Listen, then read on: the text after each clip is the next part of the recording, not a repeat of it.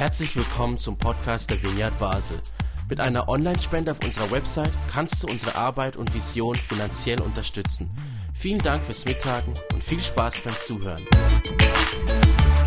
Wir haben, wie Michel gesagt hat, unsere eigene Losung gemacht und herausgekommen ist, dass für den Monat Januar ausgerechnet aus dieser Sammlung der zwölf kleinen Propheten, dass da der der am letzten ist in der biblischen Reihenfolge, bei uns an erster Stelle kommt, nämlich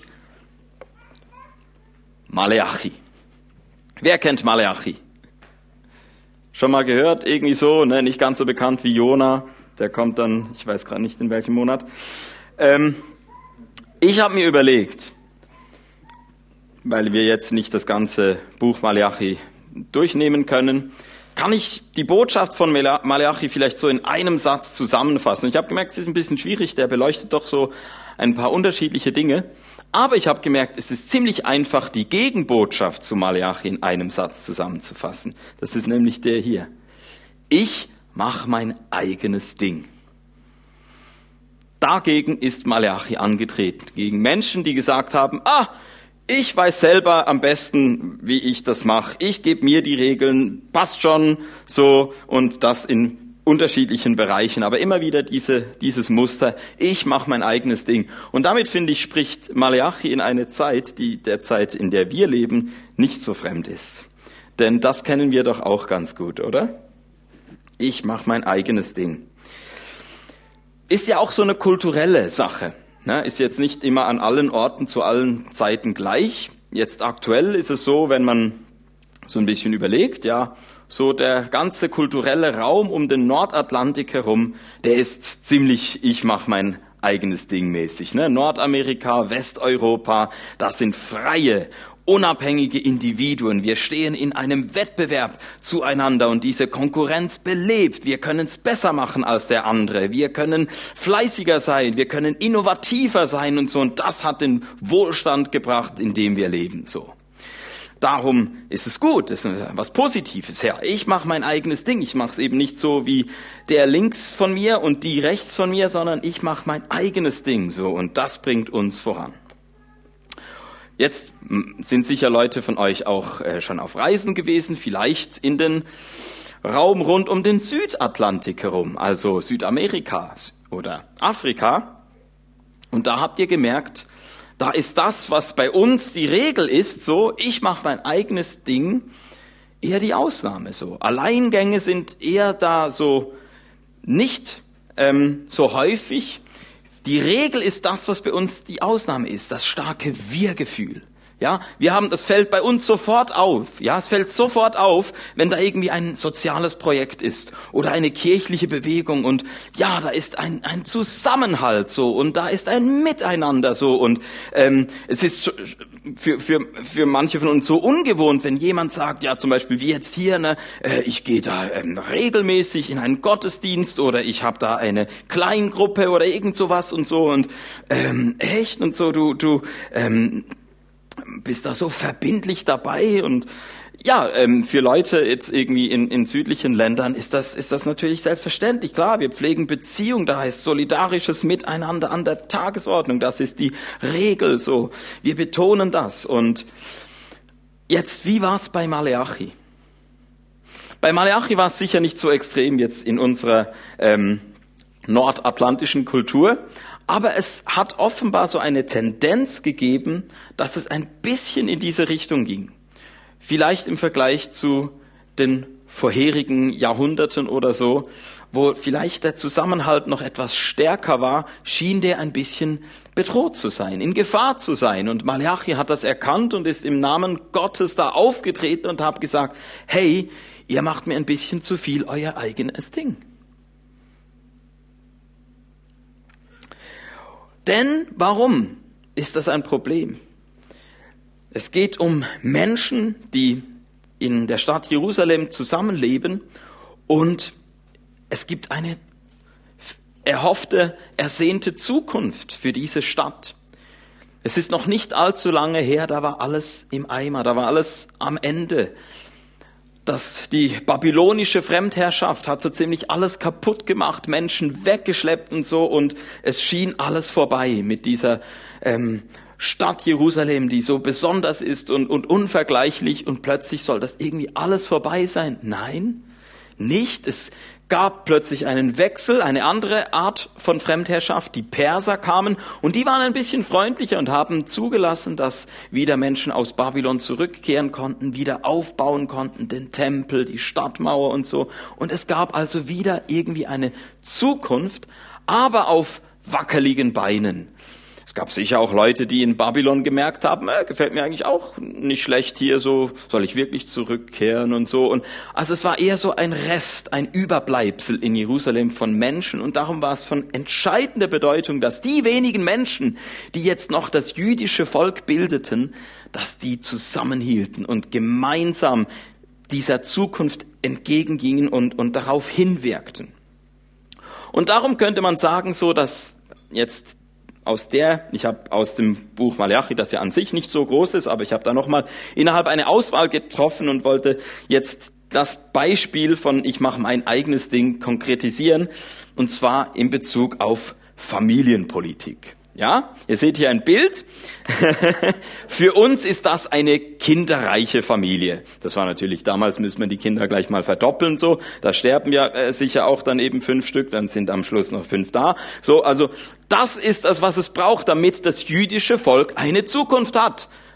Kinderreiche, stabile, tragfähige Ehen und Familien, so. Das war ganz wichtig und, ähm, es gehörte zum Wiederaufbau nach dieser Exilszeit.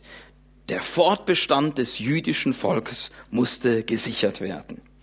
Und jetzt wurde dieses gemeinsame Ziel dadurch torpediert, dass es Männer gab, ja, der Malachi äh, kritisiert spezifisch Männer, Männer, die ihr eigenes Ding gemacht haben, und zwar auf zwei Arten.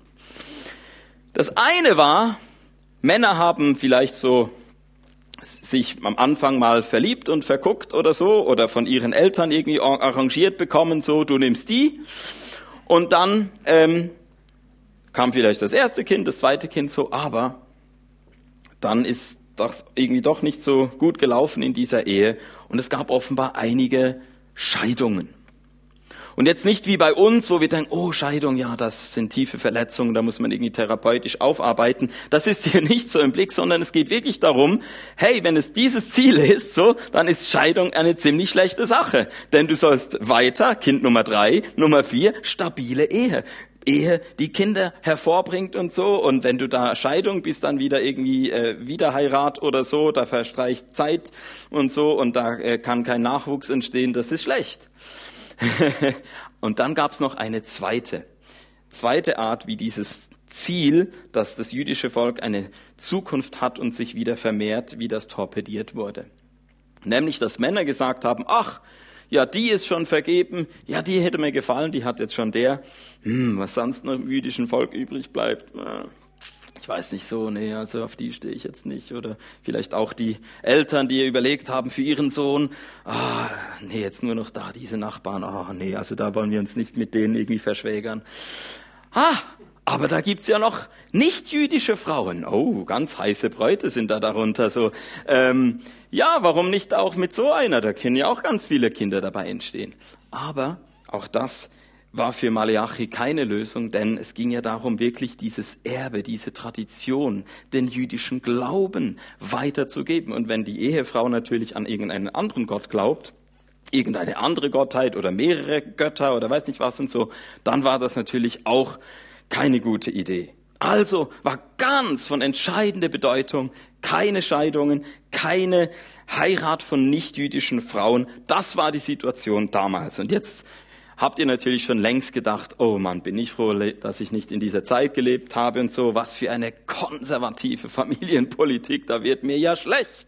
So, jetzt geht es mir nicht darum, euch jetzt das irgendwie eine bestimmte Familienpolitik zu, zu predigen oder so, sondern etwas gibt's die, an dieser Stelle im Buch Malachi, wo ich denke, das ist eine Botschaft, die uns genauso angeht und ja, wo Malachi sogar nicht nur irgendwie konservativ, sondern gleichzeitig progressiv ist. Und darum möchte ich euch einen Vers vorstellen, der ganz am Anfang steht, wo dann eben diese Kritikpunkte von über die Scheidung und die Heirat nicht jüdischer Frauen kam. Diese Kritik wird nämlich eingeleitet mit einem ganz bemerkenswerten Vers. Das ist der Vers 10 von Kapitel 2 und der geht so. Haben wir nicht alle denselben Vater? Haben, hat nicht der eine Gott uns alle geschaffen? Warum handeln wir dann treulos aneinander und entweihen so den Bund, den Gott mit unseren Vorfahren geschlossen hat? Ich lese es nochmal. Haben wir nicht alle denselben Vater? Hat nicht der eine Gott uns alle geschaffen? Warum handeln wir dann treulos aneinander und entweihen so den Bund, den Gott mit unseren Vorfahren geschlossen hat? Ich habe gerade erklärt, was das für damals bedeutete, also eine Kritik an Männern. Und Malachi sagt zu ihnen, Ihr sollt euch als Brüder verstehen. Ihr sollt entsprechende Treue zueinander beweisen. Es geht nicht nur um dein, individuelles Glück, dein, deine individuelle Selbstverwirklichung, sondern es geht darum, dein Verhalten, ob das jetzt Scheidung oder Heirat nicht jüdischer Frauen ist oder was auch immer. So, das hat eine, eine Konsequenz für das gesamte Volk. Das macht etwas, äh, das hat eine Auswirkung darauf, wie die Zukunft aussieht. Vielleicht für deinen Nachbarn, eben für deinen Bruder, für die ganze große Volksfamilie, zu der du gehörst. Denk nicht nur an dich, denk an das Wir. So, und gleichzeitig sehen wir, es geht nicht nur so um Pflichten. Das hätten wir jetzt denken können mit meiner Einleitung. Okay, da gibt es jetzt eben diese persische Provinz Jehud, ehemals Königtum Juda, so und jetzt gibt's halt ein paar eben Pflichten so, äh, die, wo Malachi irgendwie so Nachdruck drauf legt. Aber das große Gesamtthema, um das es geht, ist eigentlich das, dass es sich etwas nicht verändert hat. Egal ob babylonische, persische oder was auch immer für Fremdherrschaft, etwas ist gleich geblieben. Es geht darum, Bundesfamilie zu sein. Es geht darum, das Volk zu sein, mit dem Gott einen Bund geschlossen hat. Und Gott hat in seiner Art sich entschieden und darum heißt diese Frage, haben wir nicht alle denselben Vater? Das kann man im engeren Sinn natürlich so lesen, zu sagen, ja, haben wir nicht alle die gleiche Ahnen, den Stammbaum, so die Ahnengalerie, ne? das sagen, ja, das geht alles zurück eben auf diesen Vater Judah und dann von dem wiederum auf den Vater ja Jakob. Israel, Vater Isaak, Vater Abraham. So, das, das ist das, was wir gemeinsam haben. Und Gott hat einen Bund geschlossen mit diesem Abraham und gesagt, ich will dich segnen. Gott hat also alles, was er ähm, tun konnte, dass dieses jüdische Volk eine Verheißung kriegt und eben auch diese nicht verliert durch eben solche traumatischen Einschnitte in der Geschichte wie die Tempelzerstörung und so, sondern es geht weiter. Gott sagt, ich, egal, auch wenn ihr nicht auf mich hört, auch wenn ihr Blödsinn macht und so, ich halte meinen Bund zu euch. Ich will mit euch verbunden sein, auf ewig. So, und ihr erinnert euch vielleicht noch an den ersten Advent, wo, wo Jonas das so eindrücklich rübergebracht hat mit diesem Erbarmen, das Erbarmen, das Erbarmen und Gott immer wieder, der sich erbarmt. Das ist so die Haltung, die, die, die, die Treue, diese Bundestreue von Gott zu Abraham und all seinen Nachkommen. Ja, und in dieser Treue eben sollen auch die Nachkommen leben und eben zusammen diese, diesem Bund, diesen Vätern, Judah, Isaak, Jakob, Abraham so alle Ehre geben und zu sagen, das ist, wer wir sind. Wir sind Bundesfamilie. Wir sind nicht einfach irgendwelche zusammengewürfelten Leute, so, wir sind eine Familie. Und ihr habt ihr vielleicht eure eigenen Familienerfahrungen jetzt gemacht über die Festtage so und ich weiß nicht, wie ihr es so fandet.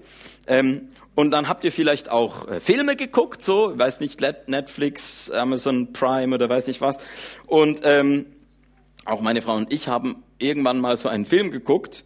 Ähm, da ist auch ein, ein geht auch um eine Familie. Ich weiß nicht, ob jemand äh, das äh, wiedererkennt. Ist ein äh, ist keine Familienkomödie. Ja, gut, vielleicht auch ein bisschen so, auch jetzt nicht so eine Familientragödie. Es war vor allem ein Familienkrimi. So, das beginnt mit einer Leiche. Und die Leiche, das ist dieser Herr da vorne im, im Sessel. Ich will jetzt auch nichts verraten. Der Film heißt Knives Out mit Daniel Craig. Ähm, so, falls ihr es noch nicht gesehen habt, keine Angst, ich verrate euch nicht, es bleibt spannend.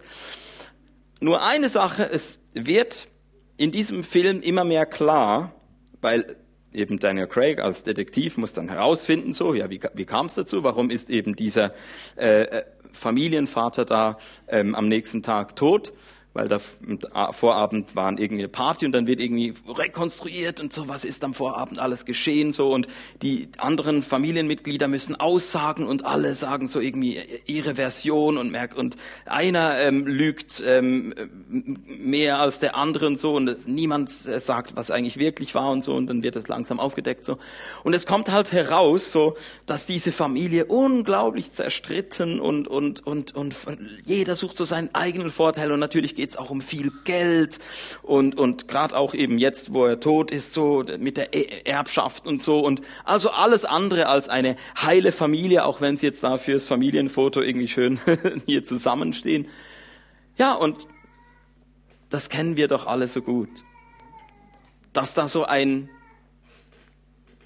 Abstand ist, ein riesiger Abstand zwischen einerseits dem Ideal, was es bedeutet, Familie zu sein, und der Wirklichkeit, wie Familie wirklich ist. Weiß nicht so auf einer Skala von eins bis zehn, zehn wäre ideal, null wäre Katastrophe, so, wo würdest du deine Familie oder jetzt auch deine konkrete Erfahrung über die Festtage oder so einordnen? Das ist ein, ein, eine Herausforderung. Anspruch und Wirklichkeit so klaffen auseinander. Und so ist es ja einerseits, dass es eben ganz konkret jetzt für dieses jüdische Volk eine Herausforderung war, eben eine Bundesfamilie zu sein. Die waren eben auch offenbar eher so ein bisschen wie bei Knives Out. Jeder macht sein eigenes Ding. Jeder guckt, wie er auf seine Kosten kommt, wie er seinen Vorteil aus der ganzen Sache ziehen kann. Aber es ist natürlich klar, dass Gott uns mit seiner Bundestreue etwas anderes vorlebt, etwas anderes zeigt wie wir eben auch zueinander sein können. Und darum ist auch ziemlich schnell klar, und jetzt kommt eben das Progressive an Malachi, wir haben ja nicht nur diese Frage, haben wir nicht alle denselben Vater, sondern auch die Frage, hat nicht der eine Gott uns alle geschaffen? Also wir merken, es geht gar nicht, gar nicht oder nicht nur jetzt eben konkret um irgendwie einen, eine Ahnenlinie und irgendeinen Vater Abraham oder so, sondern es ist letztlich natürlich Gott persönlich, der Schöpfer höchstpersönlich, der Gott Israel, der dieser Vater ist, der alle eint und zusammenbringt als Familie. Und darum hat dieser Text natürlich genauso eine Relevanz für uns, die jetzt wahrscheinlich nicht irgendwie jüdische Abstammung haben. Haben wir nicht alle denselben Vater? Hat nicht der eine Gott uns alle geschaffen? Das ist eine Frage, die jeder von uns sich stellen sollte. Vor allem dann auch die dritte Frage. Warum handeln wir dann? Und jetzt können wir irgendwas einsetzen. Warum handeln wir dann nicht? Oder warum handeln wir dann so und nicht so? Wenn wir doch uns klar machen sollten, haben wir nicht alle denselben Vater? Hat nicht der eine Gott uns alle geschaffen? Es geht um ein Handeln im Sinne von Geschwisterlichkeit. Und wie ich in der Einleitung beschrieben habe, fällt es wahrscheinlich uns in unserer Kultur ein wenig schwerer als vielleicht an anderen Orten dieser Erde. Wir machen gerne unser eigenes Ding und dabei vergessen wir, dass es darum geht, geschwisterlich in eine Art von Familie letztlich eben mit jedem Menschen zusammenzuleben, wo wir sagen können, hat nicht eben der eine Gott uns alle geschaffen. Und alle ist, heißt dann eben wirklich alle. Natürlich fängst du bei deiner Familie an, dann geht's weiter bei deiner geistlichen Familie, konkret hier vor Ort, die Vineyard Basel. Aber letztlich gibt es keine Grenzen. Letztlich gilt es für jeden Menschen auf diesem Planeten. Und darum ist Malachi einerseits ebenso schon erlebt noch in, in diesem alten Bund, ja, wo es auch eben ganz von entscheidender Bedeutung ist, jüdisch, nicht jüdisch.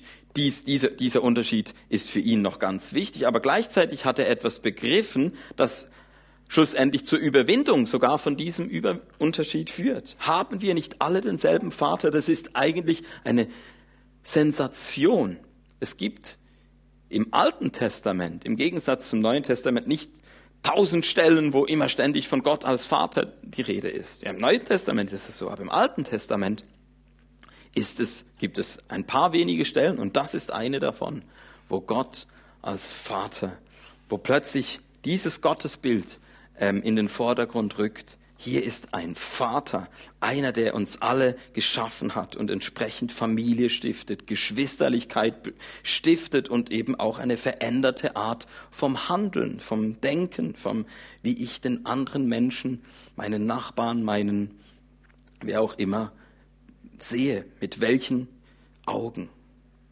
Und so passt es eigentlich, dass Maleachi in unseren christlichen Bibeln ja direkt am Ende steht und als nächstes, wenn man umblättern, ist es oft so, kommt das Neue Testament, Matthäus. Außer du hast irgendwie noch Spätschriften oder Apokryphen, irgendwie sowas drin, ne? Aber so Maleachi schließt das Alte Testament in unserer Reihenfolge der christlichen Bibel ab und leitet eigentlich schon über zum Neuen. Eben dadurch, dass er Gott als Vater beschreibt. Und Darum ist es aber auch wichtig, dass wir die Fortsetzung, dass wir quasi die Story ähm, ganz lesen.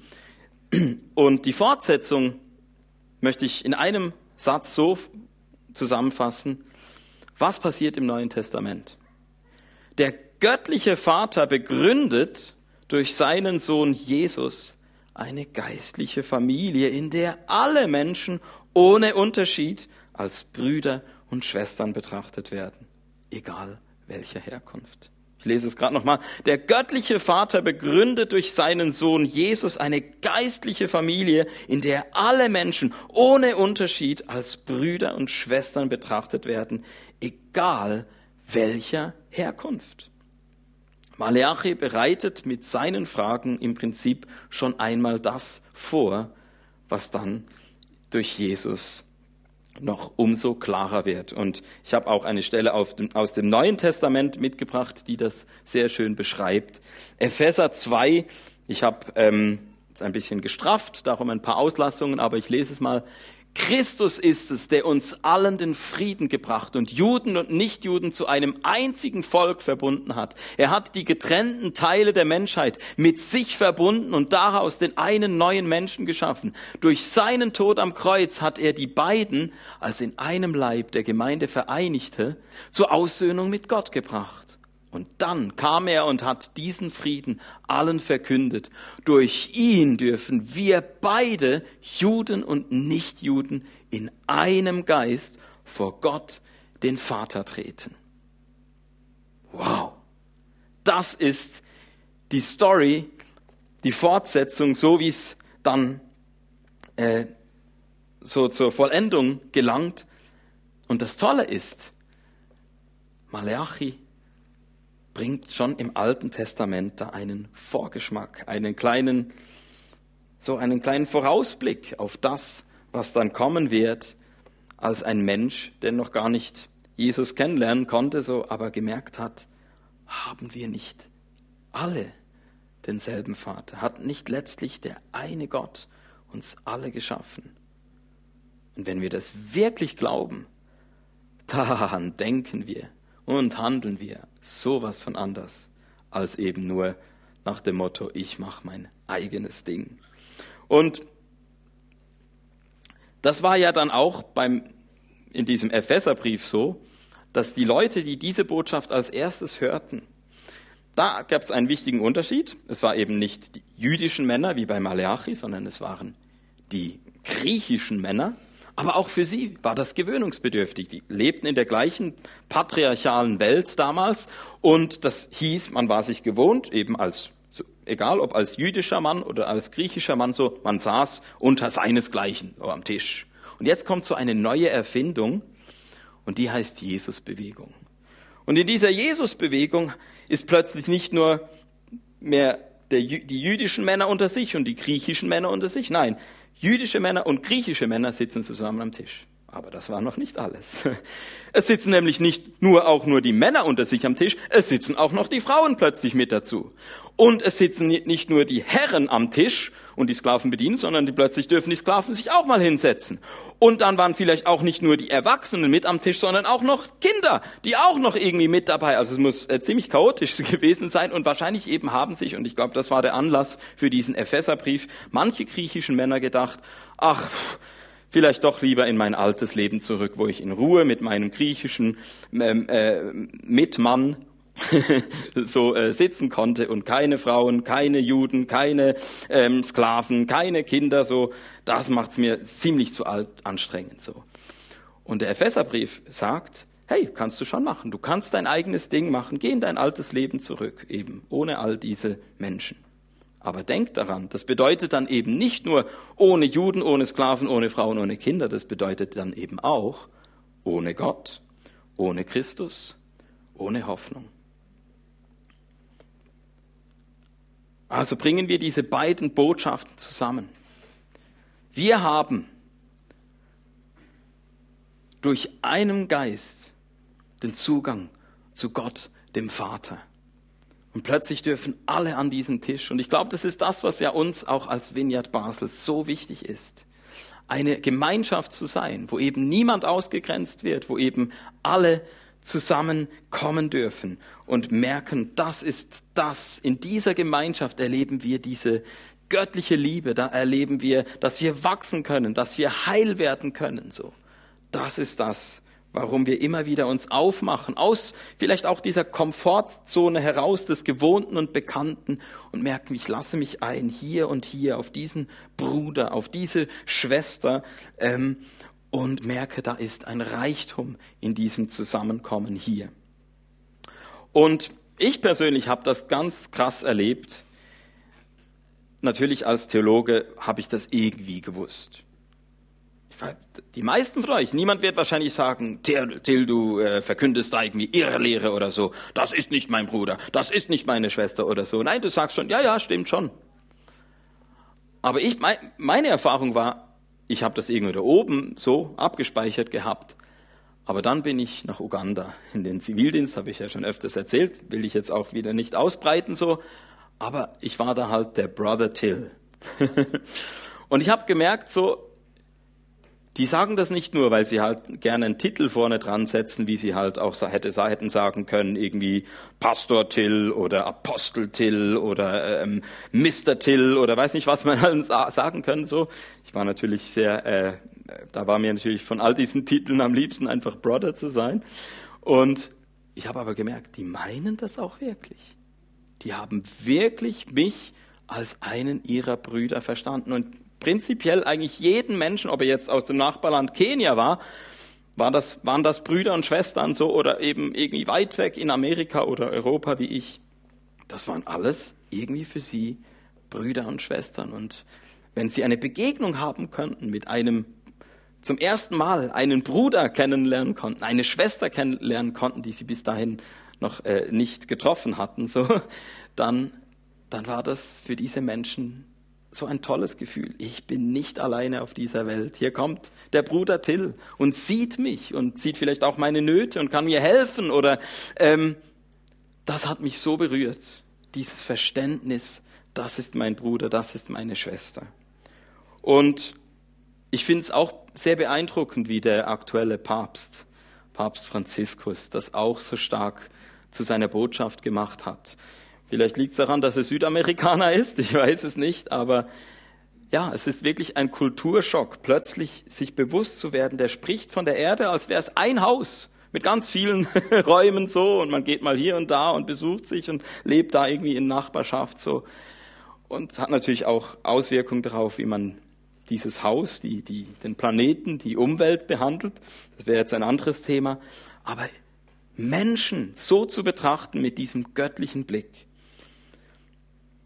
das, das war für mich eine wichtige Lektion, die ich aus Uganda mitgenommen habe und die ich auch nicht verlieren möchte. Gerade in einer Zeit, Michel und ich reden ja immer wieder auch über die aktuelle Zeit und wie man so, wie die Welt vielleicht auch so klein geworden ist. Man sieht plötzlich nur noch so sich, die Kernfamilie oder irgendwie so das, was einem unmittelbar ist mit den ganzen Corona-Einschränkungen und der verloren gegangenen Mobilität und so weiter und so fort. Plötzlich zieht man sich so zurück und macht eben sein eigenes Ding. Und da bewusst sich dagegen zu stellen sagen, nein, ich war mal an dem Punkt, wo ich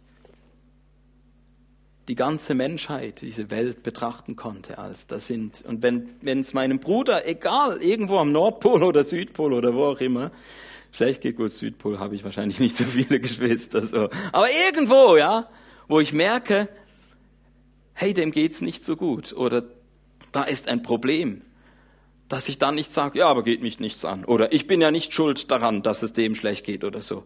Ja, es geht doch gar nicht darum, ob du schuld daran bist oder nicht. Es geht darum, dass es dein Bruder ist, dass es deine Schwester ist.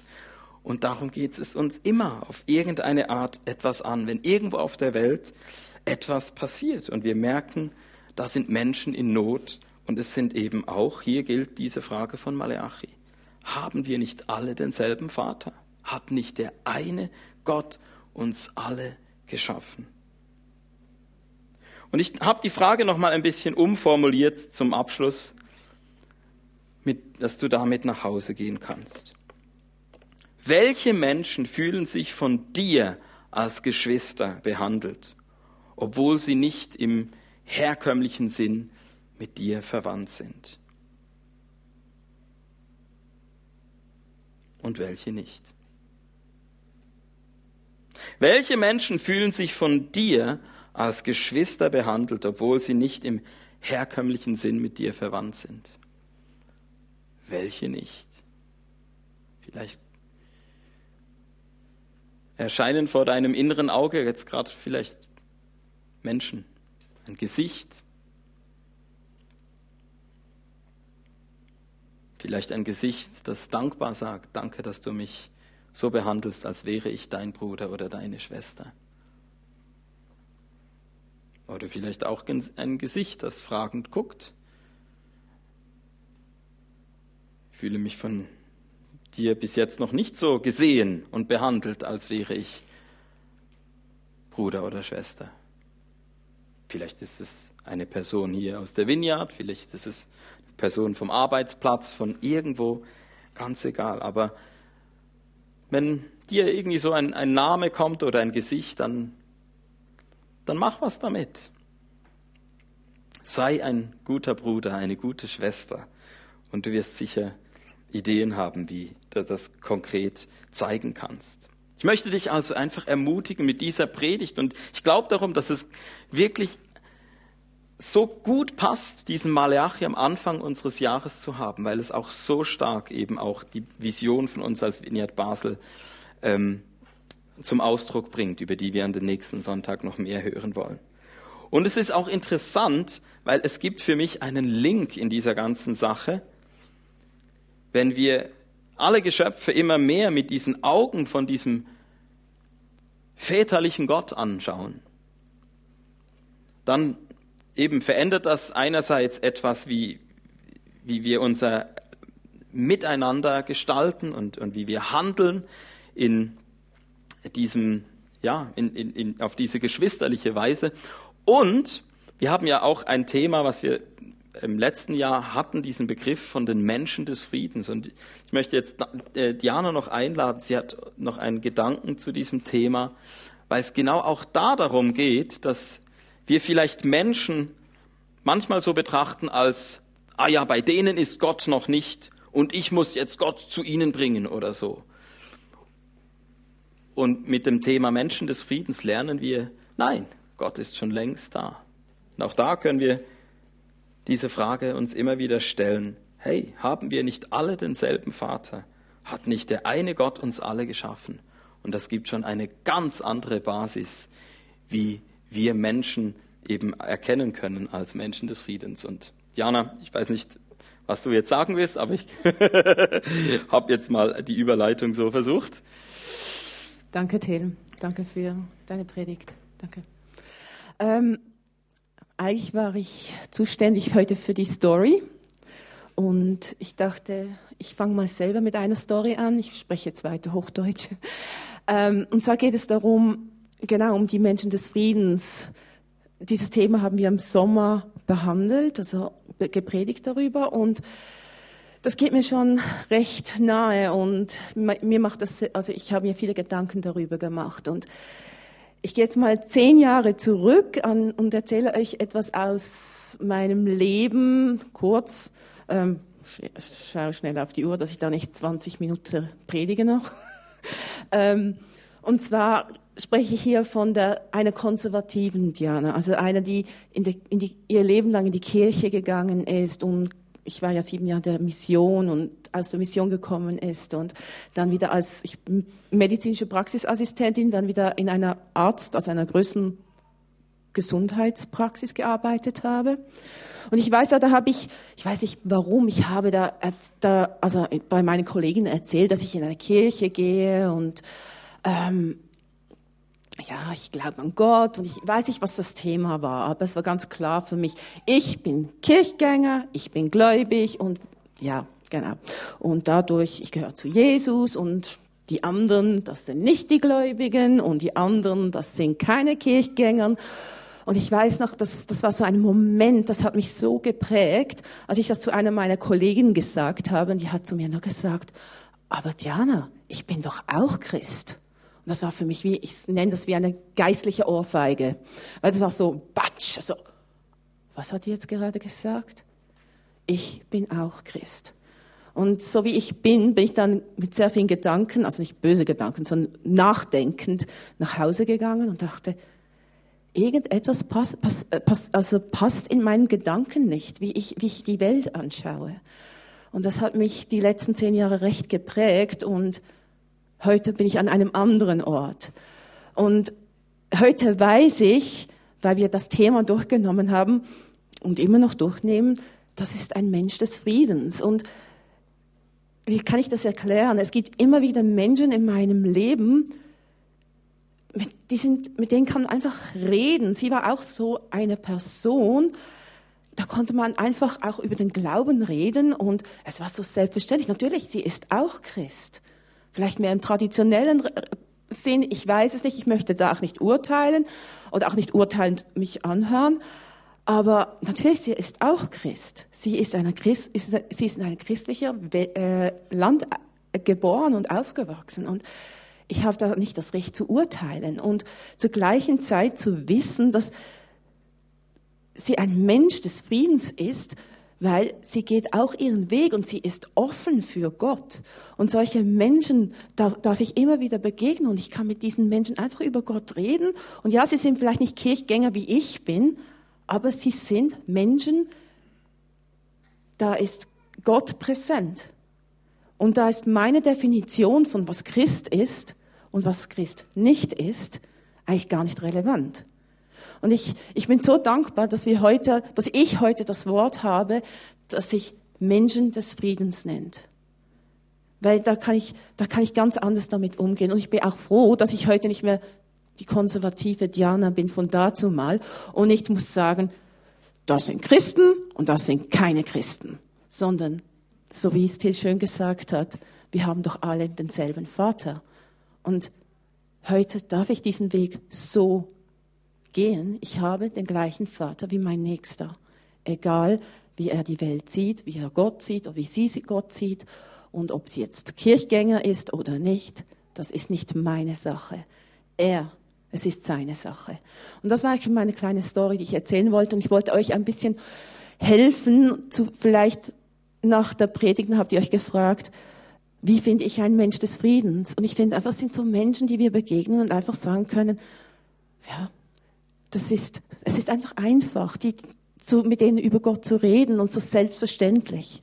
Auch wenn sie nicht den gleichen Weg wie wir gewählt haben. Und ja, das ist meine Art, Menschen des Friedens zu erkennen. Ich möchte gerne beten. Jesus, danke, dass du ein Gott bist, der nicht spaltet und nicht ausgrenzt. Du bist ein Gott, der Menschen einladet, der offene Arme hat für jeden Menschen. Danke, dass ich diese offenen Arme selbst immer wieder erleben darf.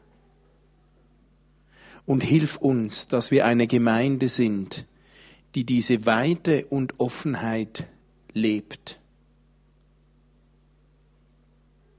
Zeig uns in der nächsten Woche, wo Menschen in unserer Nähe sind, die genau diese Botschaft brauchen, die uns brauchen, um das zu erleben, dass du ein Gott der weiten Arme bist, der einladet.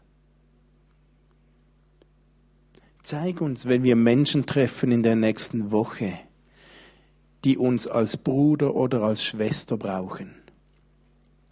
Und mach uns sensibel, in dieser Liebe und Weite Menschen zu begegnen. Und hilf uns und danke, dass es deine Kraft ist, die das ermöglicht, dass wir so jedem Menschen Liebe überall sichtbar machen können, weil das dein Herz ist. Das begeistert mich. Und ich segne uns, ich segne euch mit offenen Augen und offenen Herzen, wo Menschen sind, die genau das brauchen von dir in der nächsten Woche. Danke, Jesus, dass, dass du das ermöglicht. Und danke, dass dein Herz noch viel weiter ist als meines. Wir brauchen dich. Und ich bin so froh, dass ich da von dir lernen darf, Jesus. Segne uns in dieser nächsten Woche. Begleite uns. Lass uns irgendwas spüren von deiner Nähe weil du unser Vater bist, weil du unser Schöpfer bist, weil du unser Gott bist, der uns nahe ist. Das tut mir so gut, Jesus. Das brauche ich immer wieder. Schenk uns allen solche Momente, wo wir das spüren und erleben. Vielen Dank. Amen.